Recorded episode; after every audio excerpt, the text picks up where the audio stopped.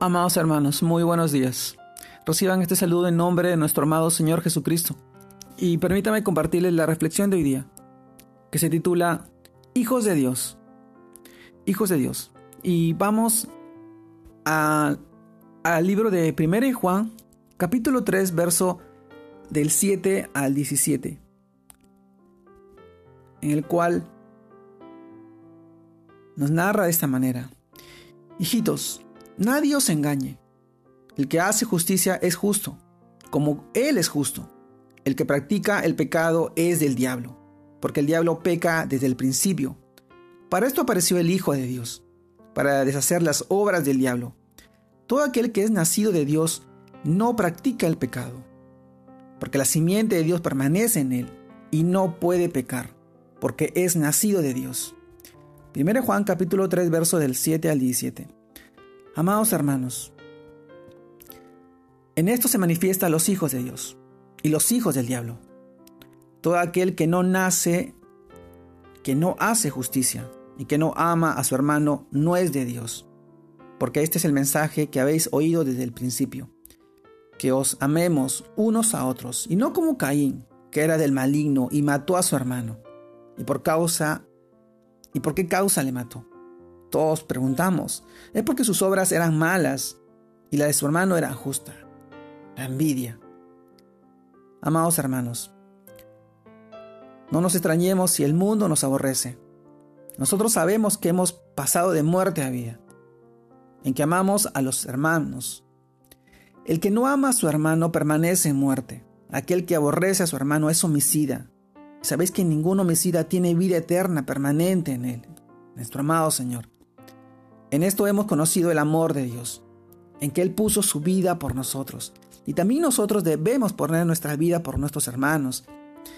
Pero el que tiene bienes en este mundo y ve a su hermano tener necesidad y le cierra la puerta contra él en su corazón, ¿cómo morará el amor de Dios en él? Amado hermano, el libro de 1 Juan, capítulo 3, verso del 1 al 2, también dice, mira cuál amor nos ha dado el Padre para que seamos llamados hijos de Dios. Amados, ahora somos hijos de Dios, y aún no se ha manifestado lo que hemos de ser, pero sabemos que cuando Él se manifieste, seremos semejantes a Él porque le veremos tal y como es.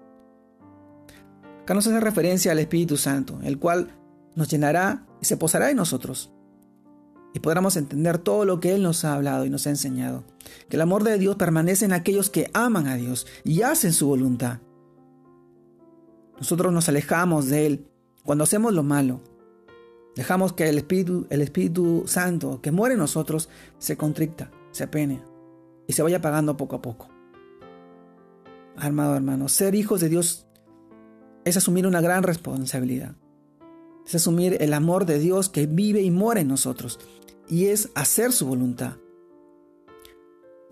¿Cuánto tiempo nosotros pasamos de repente tal vez sin demostrar el amor que nos ha enseñado nuestro amado Señor, el ser recíprocos, el retribuir ese amor a los más necesitados, a los que pasan hoy necesidades, el orar por ellos, por aquellos que no piensan como nosotros, de repente no, no están en esta posición de amar, orar y clamar por aquellos que no, no tienen revelación de su palabra. Este pasaje nos habla de que no todos somos hijos de Dios creación de Dios, pero no todos hijos de Dios. Aquel que es llamado hijo de Dios se manifiesta el espíritu de amor de Dios. Y aquellos que han aceptado a nuestro amado Señor Jesucristo en su corazón y lo hacen su Señor y su Salvador.